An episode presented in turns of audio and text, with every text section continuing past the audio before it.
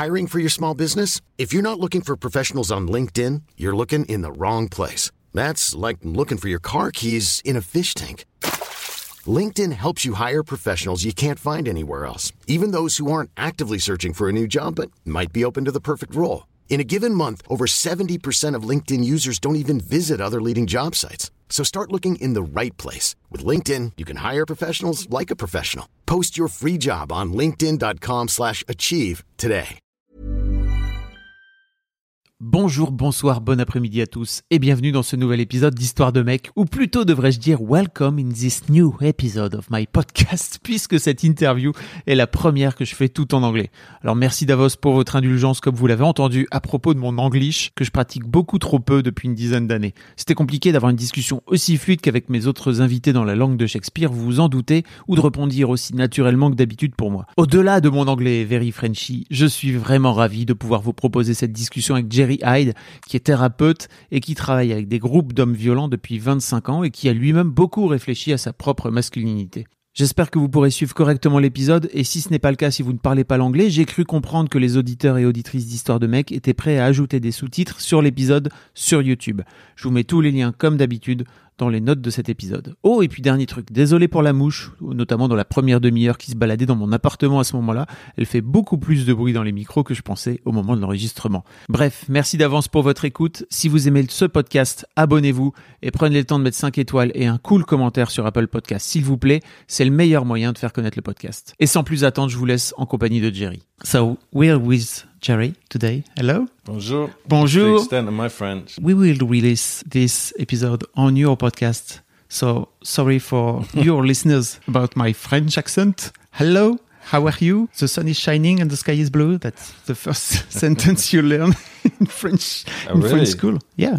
That's more. That's more practical. In England, we learn the cat sat on the mat, which I've never had to use Okay. so far. so far. The first question we ask, I ask all my guests is, what does it mean for you to be a man?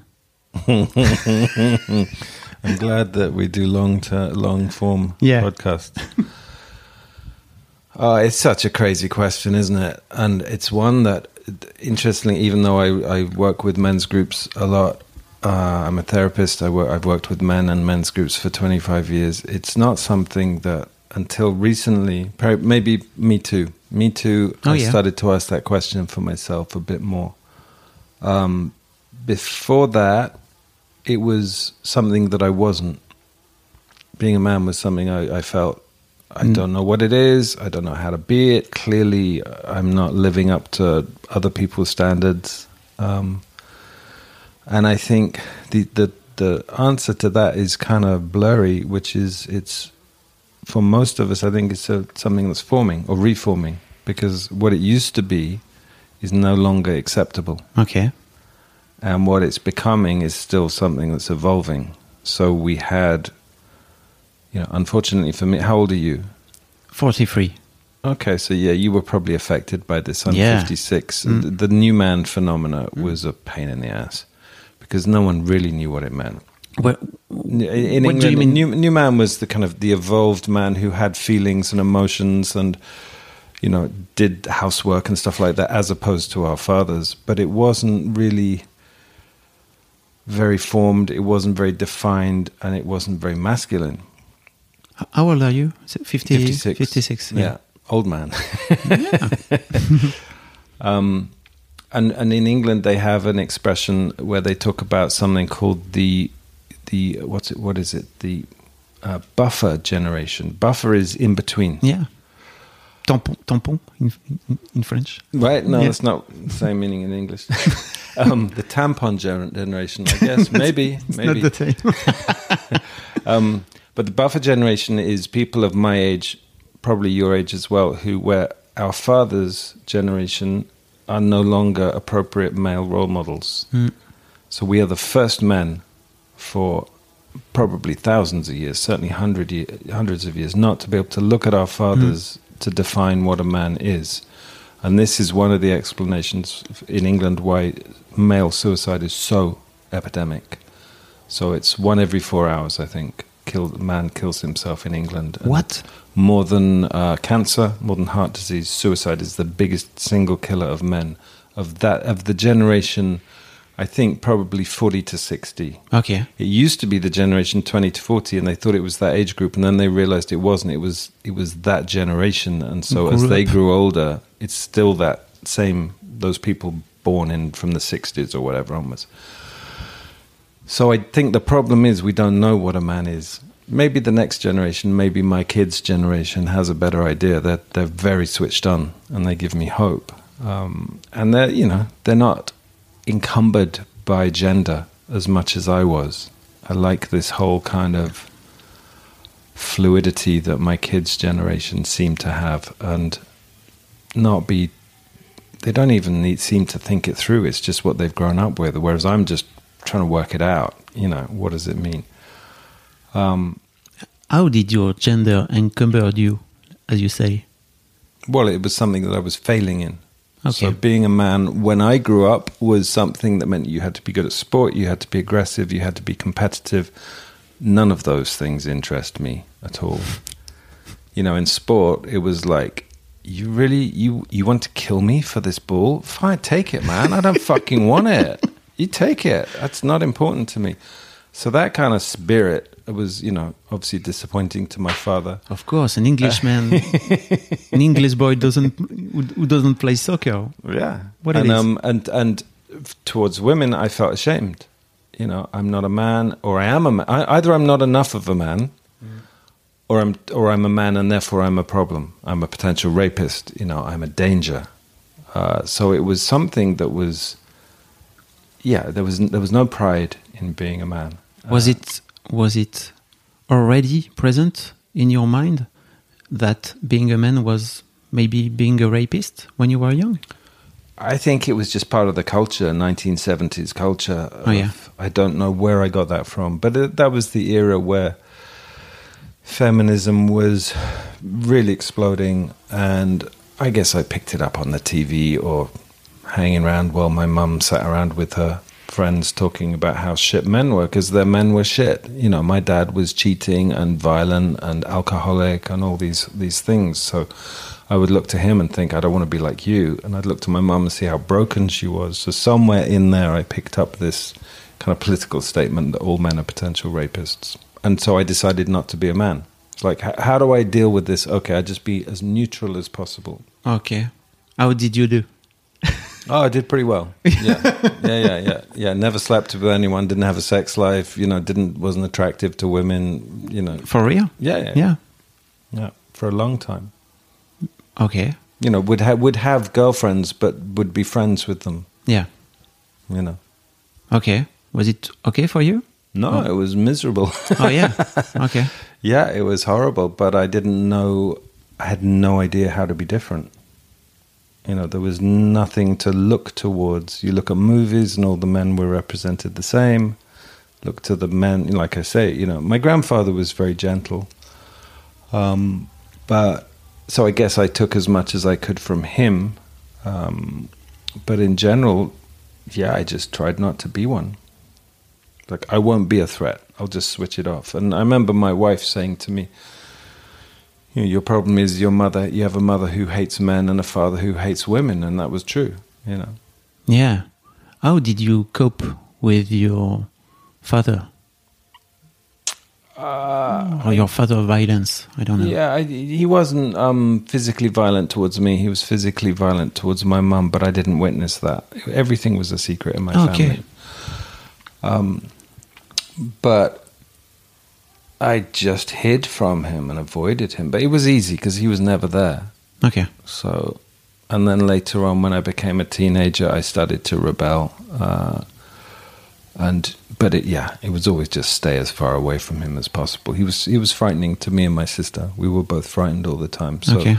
I used to be able to hear his car from about 200 meters away and I'd make sure I was in my bedroom before he his car arrived at the house and it was always a problem when he got a new car because it would take me about Oh, yeah. a month or six weeks to listen, learn the sound of the new engine. Mm. But How did you grow up with this frightening father?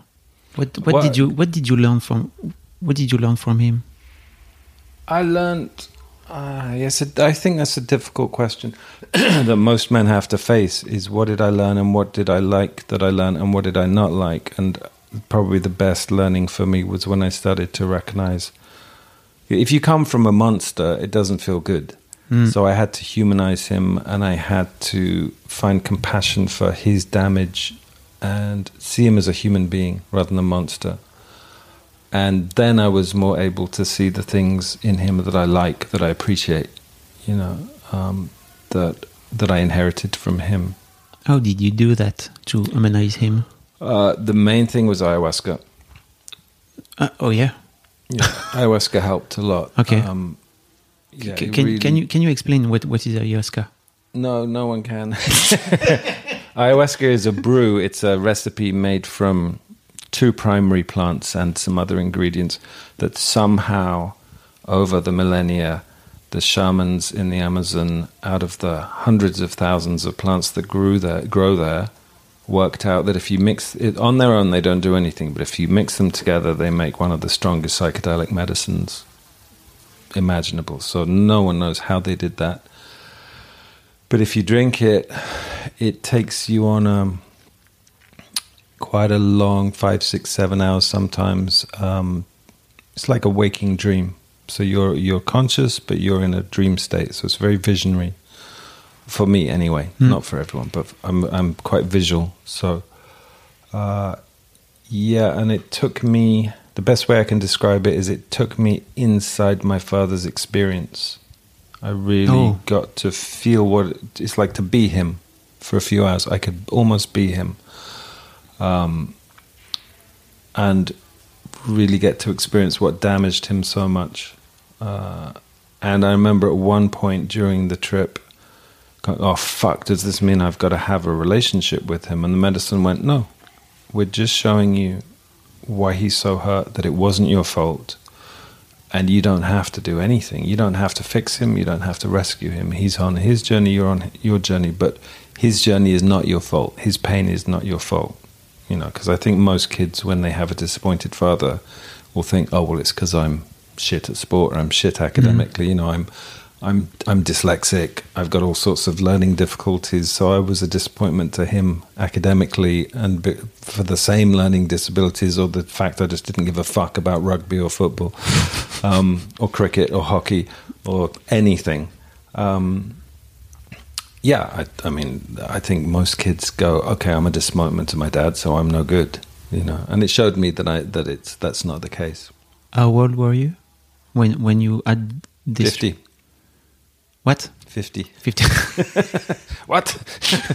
so six years ago. Yeah, yeah, yeah, yeah. Yeah, yeah So- six years ago, because I've been a therapist for 25 years and I'd been in therapy for a few years before that. I hit 50 and I was so broken and so unhappy and so fucked. I was like, really? After all, I went to therapy thinking I'll do two sessions and sort myself out. And like 28 years later, I still feel the same. I'm not the same. I'd grown a lot, I'd learned a lot, but there were fundamental wounds that talking therapy could not touch. Okay. And uh, that was useful as a talking therapist to recognize that and go, okay, I need to find some other tools here. I've never thought that therapy is the answer to everything. Um, so I went and took ayahuasca, and I took a few different plant medicines. Um, but ayahuasca, I would say, was the most easy to relate to. The others were like dreams. You know, dreams can be very confusing. So the other medicines I've taken took me longer to understand. Ayahuasca has always been immediate for me. It's it's it's a nice relationship I have with that medicine. It's very very quick. I really understand what it's showing me. Okay. Um, whereas ones like I've taken another one called Iboga and another one called 5-MeO DMT, they can take sometimes years to understand. Okay. And I was wondering because you have two kids, Mm. two young uh, daughters. Yeah. Um, and I was wondering, didn't your fatherhood just help you understand your father at the time? Or maybe project yourself? It fucking showed me how much of him was in me. Oh, That was awful. I, I remember when my kids were born, it was very difficult because I, you know, most people who have abusive or difficult parents will go, I'm never going to be like them. And then you have kids and you discover how much of them are in you. So that was horrible. That was a very difficult experience to open my mouth and one of my parents would come out.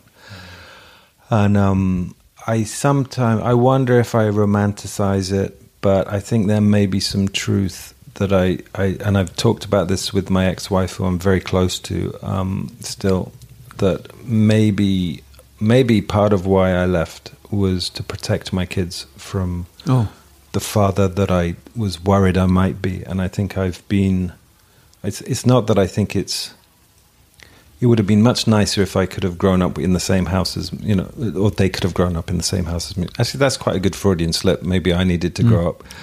Um, but um, I think I have a better relationship with them. I don't know that I would like who I was if I'd lived with them all the time. okay.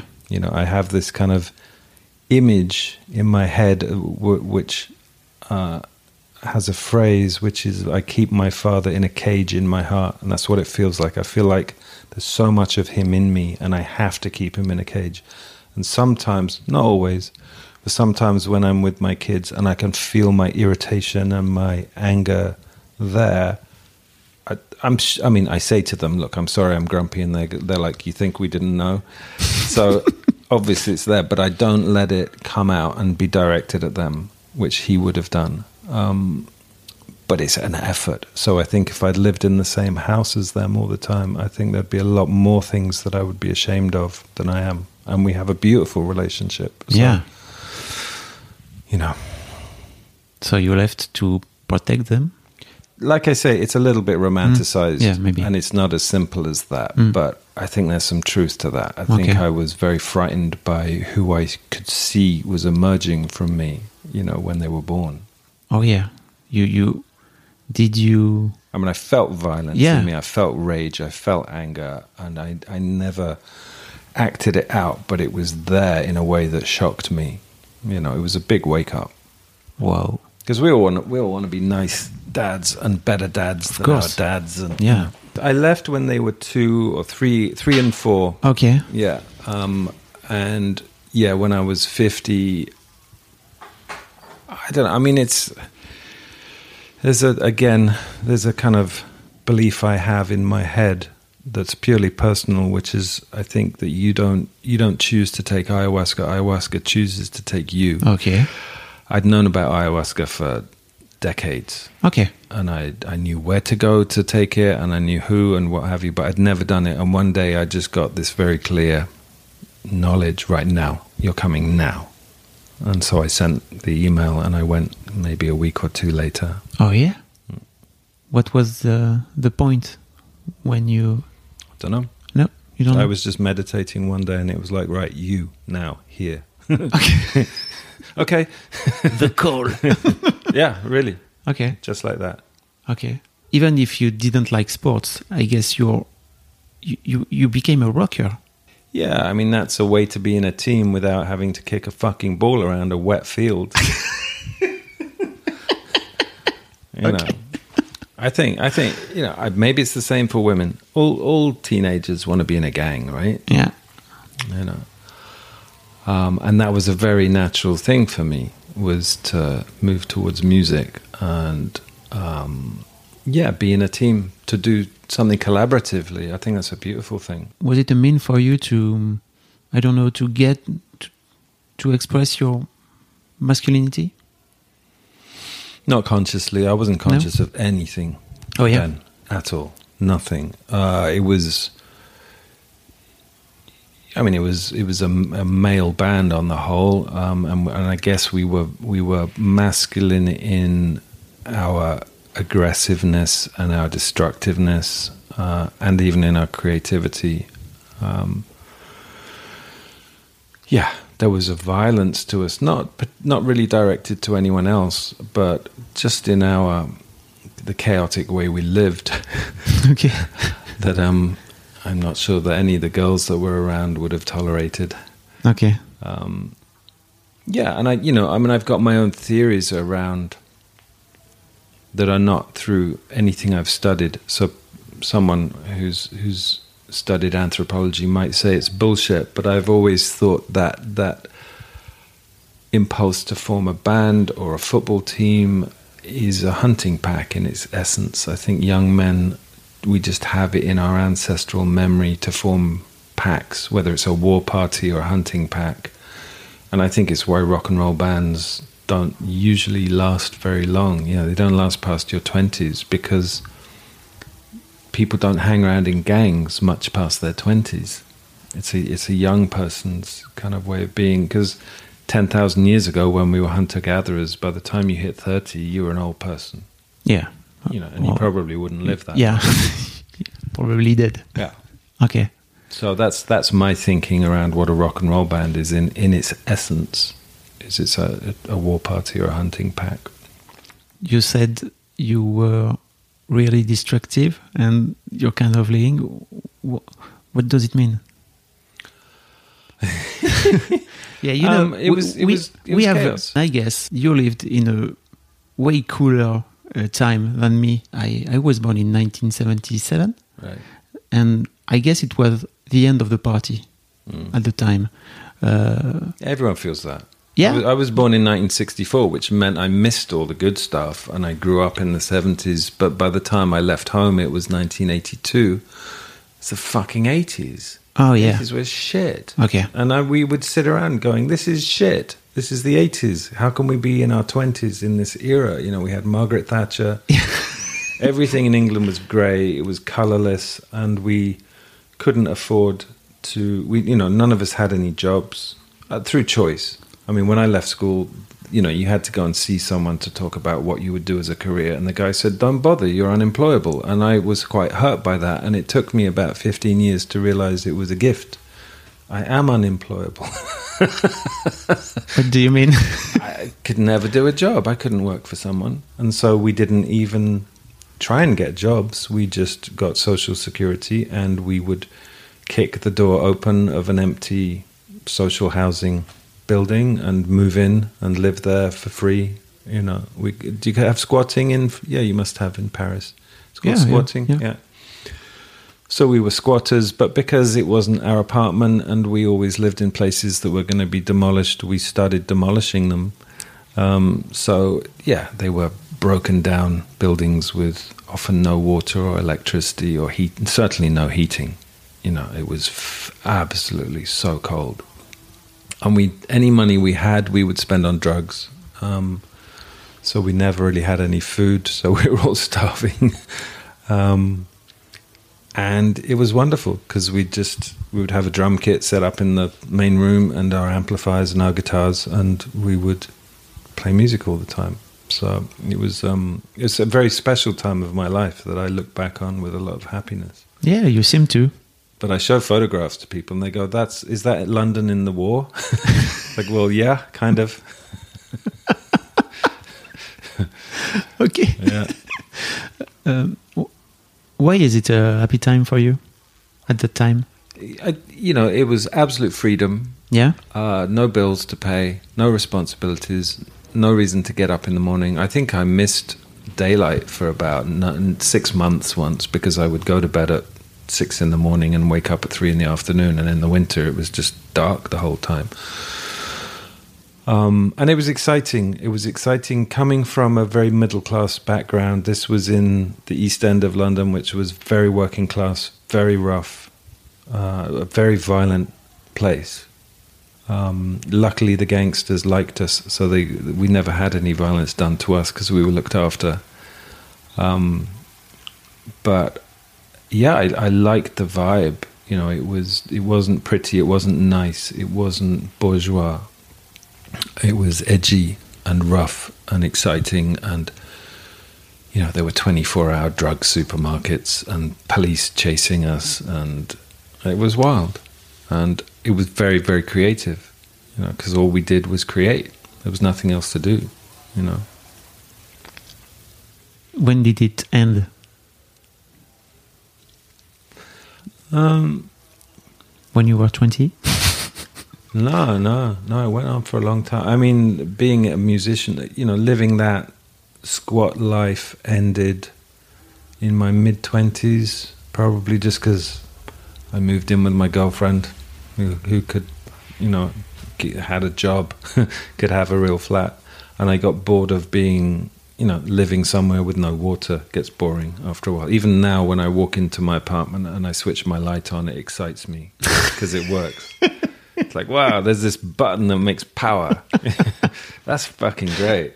And I'm glad I lived without that because most people in the Western, you know, European world, most people won't have had that experience. Um, so to live without food, you know, we lived for a long time on flour. You know, we would buy a, ba- a bag of flour and we would mix it with water and we'd fry it and eat it and it fills you up. There's zero nutrition, but That's that's weird. Okay, is, it, is that British cook? kind of chapati. It's more like Indian, but oh yeah, of course. Yeah. But I'm glad I lived without, you know, because it, I appreciate the life I have now. You know, there's nothing I take for granted. So being warm and dry and and I think it's really helped me with some of the things I've done recent more you know later in life which are a lot of them are about deprivation. I take people into situations where they have no food. That's not a coincidence. You know, I will take them into the mountains and leave them on their own for f- four days with no food or shelter because I know the value of having lived like that for years. You have to explain this. You can't you can't throw this throw like this and without context. Uh, well, for a long time, I, I did something that I uh, uh, is, you know, I think most spiritual practices um, value fasting and solitude. So I created a retreat where um, I would take people out into the wilderness and leave them on their own- for days at a time without any food. And then when I discovered ayahuasca, it was like, okay, how do we, where do we go from four days on your own in the woods with no food? How can we make that edgy? so let's let's let's get them really fucked on ayahuasca for three nights, and then leave them on their own in the woods. Uh, um, and it, you know that was a little bit scary because I don't like to ask people to do things that I haven't done myself, but I couldn't do it because no one's doing that apart from me. Okay. So uh, I had to trust, you know, because I'd done a lot of fasting on my own in the woods, and I'd done enough ayahuasca to understand what I was getting into, but I'd never had the experience together. But my my instinct said this is probably a good idea. Um, and it has been. It's been very successful, and I think people seem to get a lot out of it. Did you test it first? well, not in that, not with that process. Yeah, okay. Yeah, because like I say, it would have. Yeah. Been, I could have gone and done it on my own, but so we do that in Nepal at the moment. I'm not sure how long we'll keep doing it in Nepal because I'm increasingly ambivalent about flying 30 people around the world for a spiritual retreat and fucking the world up. It seems contradictory Mhm. somehow, but of course we couldn't do it this year because of COVID. Yeah, yeah, of course. But it's good to take Westerners away from their comfort zone. And, you know, if you choose deprivation, it's not the same as when it's forced upon you through economical reasons, or Mhm. poverty, or whatever. That's, that's shit. Um, but if you're comfortable and safe and you've never been uncomfortable, it, it's good for people to go through that. What does it bring to your guests? I mean, you'd have to ask them because I think everyone's individual. Um, it depends what they're looking for. For me, like I say, as a middle class white masculine, you know, male person, I mean, I am the dominator culture, right? yeah. To go without uh, and to struggle, you know, it's not fun. I mean, it, a lot of it is, but it's an ordeal, and I think um, this goes back to your first question. In a way, in a way what does being a man mean? Um, without rites of passage, and rites of passage have always included usually horrible ordeals. Without an ordeal, how do you know? How do you test yourself? You know, and none of us have got fathers anymore that take us out on these these adventures and say, right now you are worthy, now you are a man. So we have to find our own rituals.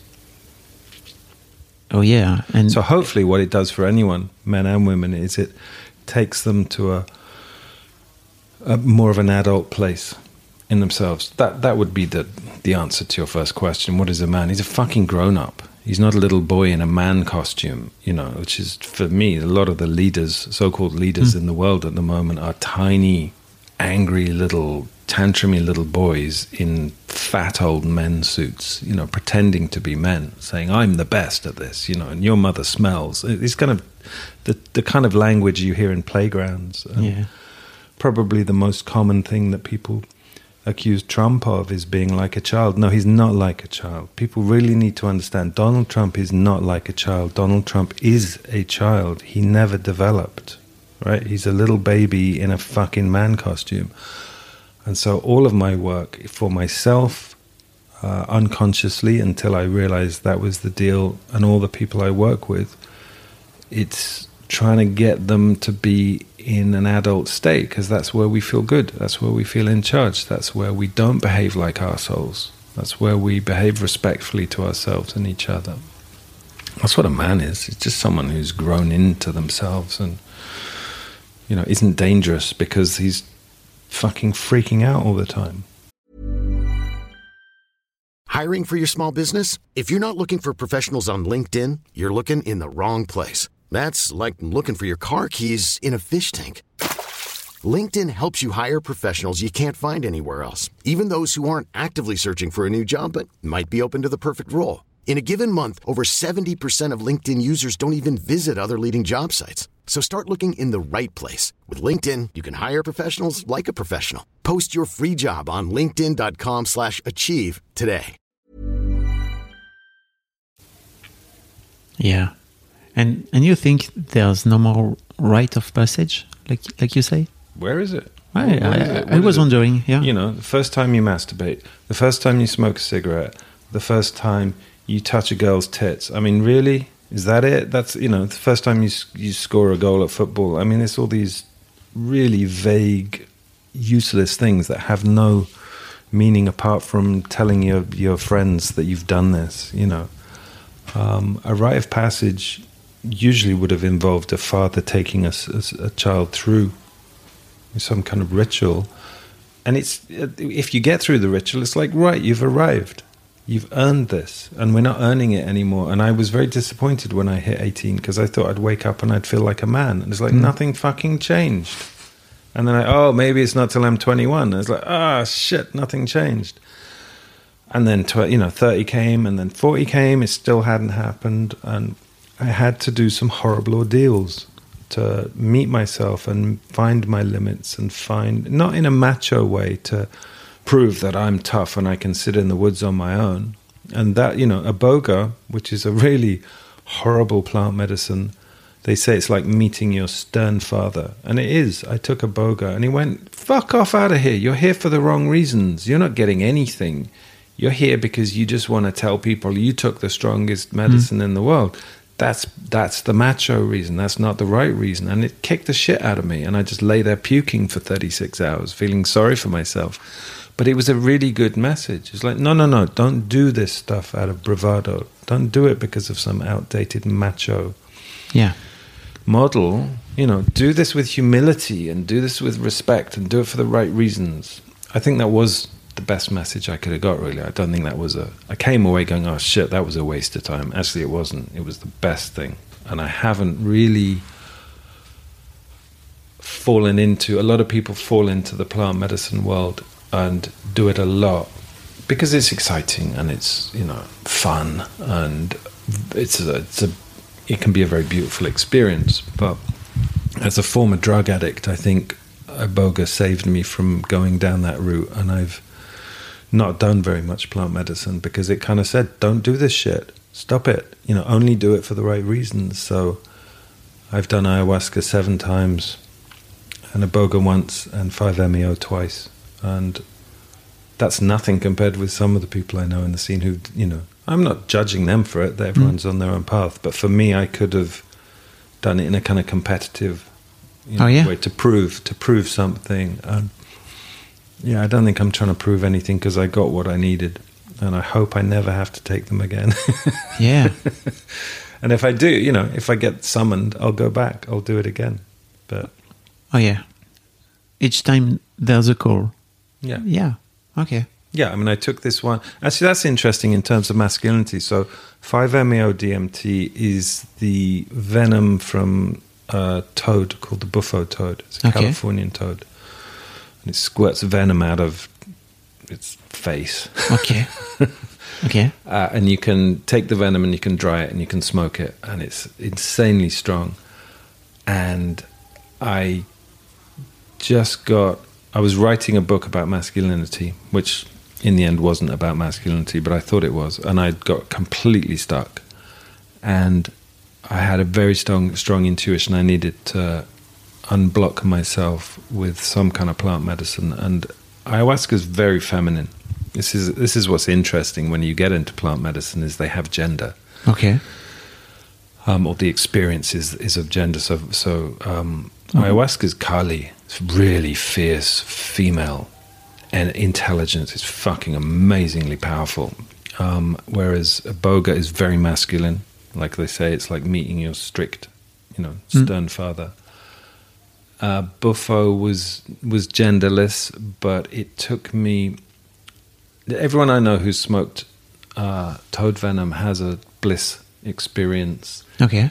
where they they lose sense of self and become one with the universe. Well, I didn't. I had a horrible experience where I went to hell Oh yeah. and it was just well, everything was black and all I could experience was incredible pain and I did it twice both times. Incredible incredible emotional pain. And it took me to the center of the universe and at the center of the universe was more pain than I knew was possible. And it said this is your pain and that's all right. You don't need to feel ashamed. Being a man who's fragile and delicate and sometimes weak and sometimes broken and in a lot of pain is not something to be ashamed of. It's your father's model is irrelevant. To be fragile and delicate are the qualities that men have denied and been denied for hundreds, if not thousands of years. This is as masculine as anything. To be delicate and fragile is masculinity. And that was life changing Of course. Because I think I've, I'm someone, like I say, my addictive behaviors over the years have been to avoid pain and to feel ashamed of my pain. And to come out of that and go, okay, so there's nothing shameful about this. That, that was a really important teaching. Okay. You you speak. I come back um, little backwards, but you you spoke about rite of passage, and you did not mention fatherhood, who can who can be a rite of passage for for some men, not for yeah, not for me. Yeah.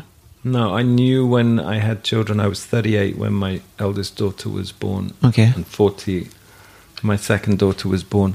I knew I wasn't old enough. I knew I wasn't mature enough to have children. Thirty-eight. Really knew I wasn't mature enough, and had no choice because my wife was 36. Clock was ticking. Mm. You know, it's like it's now or never. So, I, I and even then, it's interesting. I knew I wouldn't be ready to be a father until I was 50. I don't know why I knew that was the age, but it was true. Okay.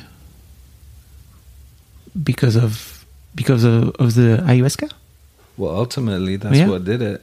But Okay. in my 30s, I had that age in my head. I'm not going to be ready for this till I'm 50. I'm just not going to be mature enough. And Okay. I don't think I had the experience that I expected when I was 18 until I was 50, 51, 52. Wow. Okay. W- Okay. W- What brings you to to being a therapist?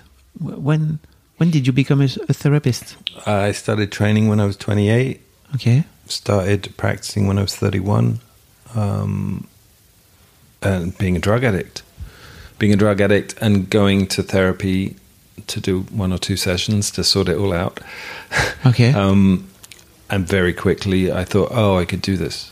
And in fact, this takes the disaster that my life has been for the last 28 years and turns it into a, a part of a skill set. You know, it's it's it's an interesting thing to go. This in any other context, this is a disaster, but as a therapist, this is your CV. You know, to to have got Yeah. learning difficulties and to have been a drug addict and to have lived this crazy life. Yeah, you're not going to get a job in a bank with that that stuff, but you're going to be a good therapist because I think the good therapists are the ones who are fucked up. But do you want a therapist who's never been through shit? I mean, I wouldn't trust them. I don't know. I did not ask for, for for the CV of my therapist, and now you you make me ask me why didn't I ask the CV of my therapist? Well, yeah, I mean, no one ever asks me, but I mean, to me, that's important that they know what pain means, that they haven't studied it from a book. You know, it has to be something that you can relate to through your own experience. You know, I say to people, you're not paying me however many euros per hour for an hour. You're paying me for the last 56 years that were a lot of which were great and a lot of which were hell. You know, you're paying me to have been to some very dark places and maybe be of use to you because of that. When when you look at behind you, Mm. what makes your life until 28 a mess or miserable, like you say? Well, definitely. I mean, you know, both my parents had um, a lot of issues. I went and saw a very, very wonderful craniosacral therapist in Paris, maybe two years ago now. And she was working on my skull, and she said, "Did something happen to your mother when she was mm, something? Did something traumatic happen to your mother when she was about six months pregnant with you?" And I said, "Yes, my my dad left her from another for another woman." And she went, "Oh yeah, I can feel it." So, you know, and I t- I totally buy that. That you know, when we're forming in the womb, we're affected by our parents' experience or our mother's experience. So I think it started pre-birth. My mother's an incredibly anxious person. I suspect from growing up in the war and losing, you know, her father, not losing her father. He came back, but he went away for a long time. So I think having an absent father was probably very difficult for her. Um, I say probably because no one fucking talks in England. Right? No? Yeah. Uh, I found out recently that my father was sexually abused um, from his sister, okay. probably Okay. sexually abused. Um, his mother was crazy and had electric shock treatment in the 1940s. Oh, yeah. So, I, I mean, anyone that walks into my practice room, I know that I'm looking at several hundred years of, you know, Generations. yeah, multi generational trauma and pain and shit. Um, so, I mean, that's where it started with me, is probably 300 years ago. well Um, you know, and you and everyone else. Of course, of You course. know. Mm. Um, but yeah, you know, those those kind of issues for my parents, they get transferred to me. You know, I probably learned, not learned, I developed my learning difficulties through these experiences in the womb. Again, I've had ayahuasca experiences that have taken me back there. That, plant medicine is very good for working with pre-verbal trauma, which is you can't work with pre-verbal trauma with a talking therapy because it's pre-verbal. Mm. There's no words. Right? It's not until someone learns that gets to a stage in their life when they can talk that they can talk about it in therapy. Before that, we have no language. So, So- so, the plant brought you back. I've been back into the womb. Yeah, I've had memories of being in the womb. Wow. um, and being unhurt. I mean, that's amazing to go to the place before anything forms you, when you're just essence, when you're just you, before you've got any ideas or beliefs Mm. or attitudes or cultural, you know, any of that stuff. That that's that's a good place to get to. You know, I would say that to anyone. If you can get there in in any kind of therapy, to that place that is just the pure essence of you, that's who we are. You know, people talk about the search for the true self. That's probably it. It's where it's where you're nothing. Yeah. It's before you started to think, well, I'm the kind of person that likes cheese. That's that's a construct, right, based on experience. and Of course. Or I'm not sure that I like Macron's policy. You know, we construct these personas, or even all these tattoos and the clothes we wear and whatever. It's all giving out a message to the world. I'm a rock and roll kind of person, so relate to me like this. It's all manipulative. It's all controlling our environment to say, I'm a bit dangerous, so don't threaten me, or I'm this kind of person, so like me, be attracted to me. You know, we're all manipulating our environment constantly. And to go before that, that's the only thing I know is the true self. Okay. Okay. Uh, th- that's so um, uh, interesting. But I, I, I wanted to to go back to you being a therapist Mm. and you are animating, I guess, um, uh, men's uh, group of I don't know, speak talking. How, how do you talking say? Yeah? circles. Talk- talking circles. Yeah, For what now? Tw- Twenty years. 20, 25 years. Ah, so so you you began. Yeah, that's where it started. Okay, Yeah, which is unusual. I just it it, was, I it was, lucky. your purpose. I, I was lucky. I got an opportunity to go and work uh, with male violent men. Um, so it was an organization where I was brought in to run groups. So that was unusual and fortunate for me because a lot of therapists never run groups. I think a lot of therapists are quite frightened by groups, but I started doing groups before I started working with people individually. So it's where my, uh, you know, I started running groups when I started a rock and roll band Yeah. you know that Mm. it's that's how you learn about group dynamics and egos and that kind of stuff so i was ve- it was very natural for me you know you just it was easier that you didn't have to wait for the drama to show up um but uh yeah that's now i now i have four groups of eight or nine men that meet usually every other week. During COVID, we met every week on Zoom. Um, and they're brotherhoods, you know, they're very tight. In some cases, I mean, one of the groups is 20 years old. Yeah. They're, It's the same family. Yeah. They're not all the same. They weren't all there 20 years ago, but most of them have been there for most of that time. Um, and because it's such an old established group, even if if you joined, you would become part of that 20 year old group quite quickly. You know, it, it's it's um you can feel the energy because I've I've put them through ordeals. You know, I've- What did you do? same stuff, you know, ayahuasca, Oh, yeah. starving them in the woods. Um, it's a good way to bond, you know. And when you've been through shit together, you feel tighter, you, you feel closer, and there's a respect that comes from the knowledge that, yeah, we've all sat out and sat in storms, and it's always better when you get a storm. I always say to people when they come on my retreats, don't pray for sunshine. You can get that in your summer holiday. Pray for really awful weather. Unfortunately, it seems to work.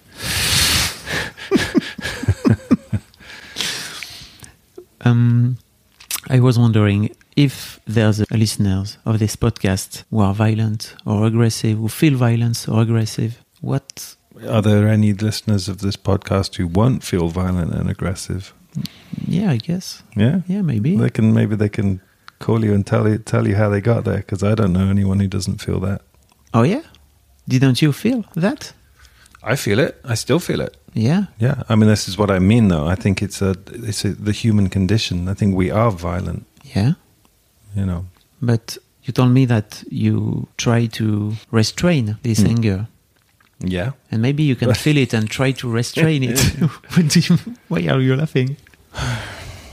I mean, it's it's because it's an effort.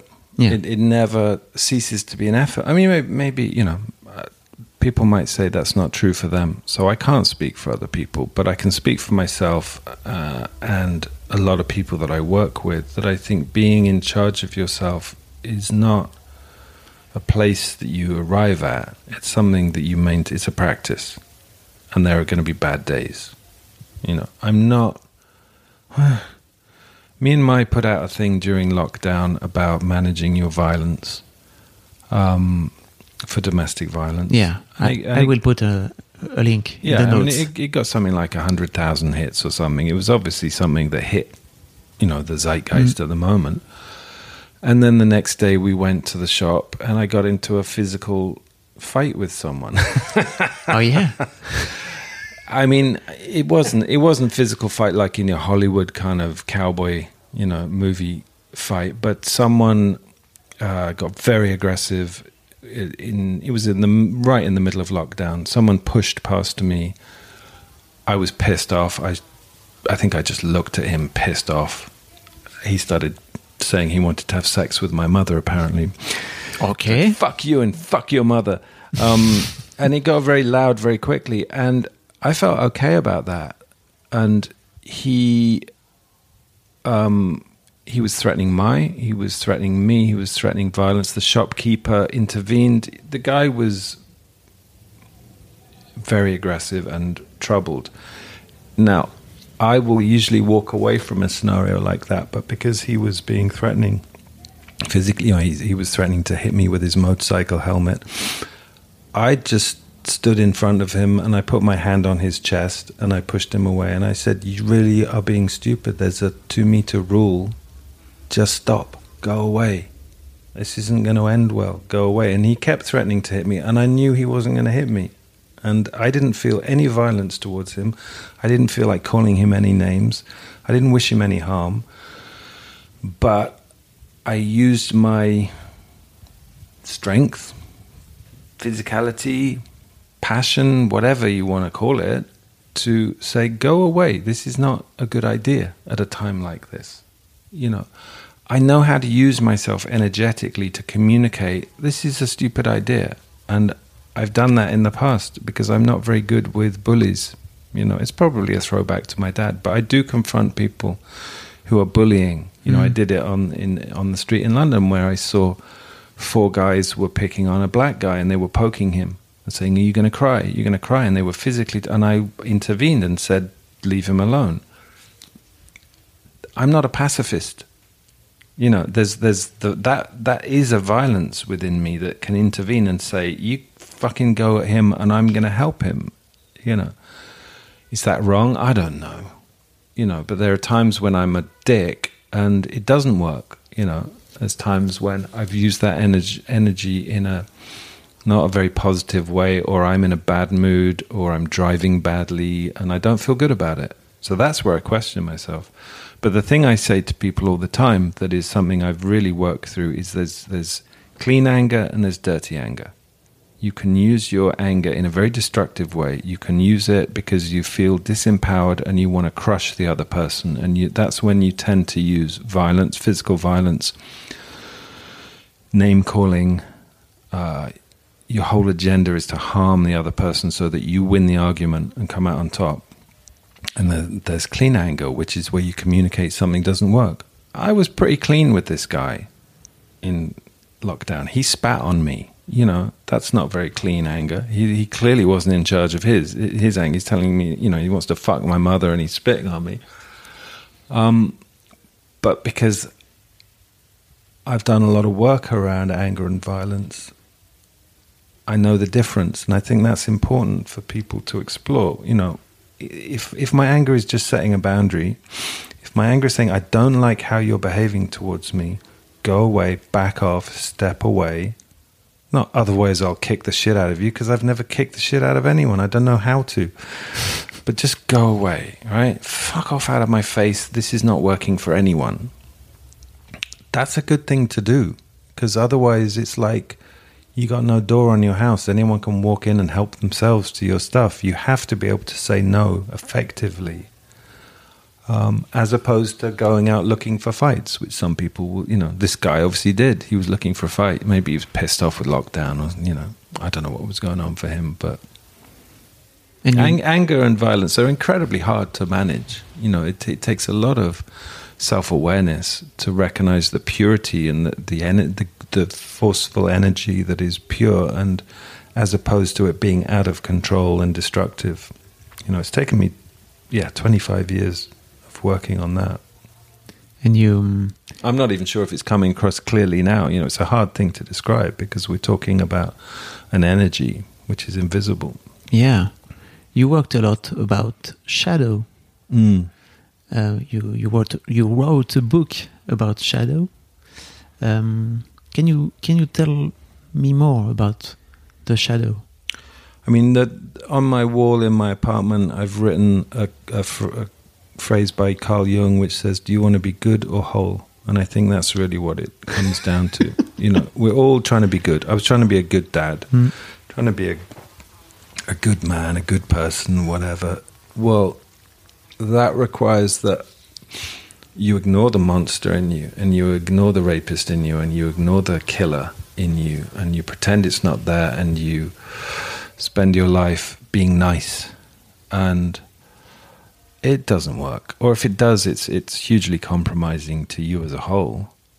To me your shadow and your shadow is you know we we kind of need to rebrand it because shadow sounds so dark. Yeah. And actually it's where your brilliance is it's where your gifts are it's about it's, it's your unconscious it's where anything that you've denied in yourself. And particularly you know i think maybe it's the whole of europe um, but we're not encouraged to say we're brilliant you know. So that gets buried in the shadow. And in, in england to to be boasting about how great you are you know like again donald trump he's he has no uh, filter when it comes to saying I'm amazing. And this is one of the reasons I think he's so offensive to people in Europe because we consider that a really uncultured thing to do. Um, but yeah, your your brilliance is in your shadow as much as your murderer is in your shadow. What do you mean by your brilliance is in your shadow? For me, I guess I, I could say my brilliance is my is in my good side. Your brilliance, yeah, I don't know. I mean, Muhammad Ali could not have come out of England, right? I remember when I was a kid, I was so offended by Muhammad Ali. I was maybe five or six years old, and suddenly there's this guy on the TV saying, "I am the best in the world." Like, what? You you can't say that. you can say you're shit. You can say, "Oh, no, it was nothing." You know, it's not. re-" I mean, in French, right? You say to someone, "Thank you," and they go, "De rien." There it is. It was nothing. Well, maybe it was something actually. Why? Yeah, but culturally, you've been trained to say, "Oh, it's nothing," to dismiss it. Okay. That's what I mean. It to say, actually, no, it was really good. That was a really good thing that I did, and I know that I'm a really good painter, or I'm a really good singer, or I'm a really good artist, or I'm a really good accountant, or whatever. We're not encouraged to celebrate. It's really about celebrating, you know. And I don't think people. I, I, hopefully, my kids feel celebrated, but I think if you celebrate people, they grow up feeling confident. Um, and also, you want to be able to be accountable, so that you want to you want to raise people who can say, "Yeah, you're right. I know I can be really selfish sometimes," because they they know they've been into their shadow and they've gone, "Yeah, I've got a selfish side. I'm familiar with that, or I've got a side that's greedy, or I can be really mean. You know, when I'm hungry, or if I haven't slept well, I, I've got a really nasty side that comes out." Of course, I'm a fucking specialist in this. I'm called Mr. Hyde, right? I don't know if you have this this story in France, but Dr. Jekyll and Yeah, Mr. Hyde. It's the dark side. Yeah. It's not why I explored it, but you know, it's it's not a coincidence. Wow. Um, and if you know I these never, I, sides, I never related.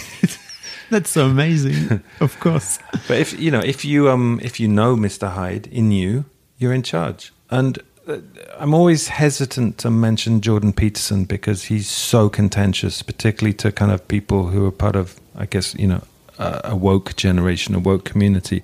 I understand why people really dislike Jordan Peterson.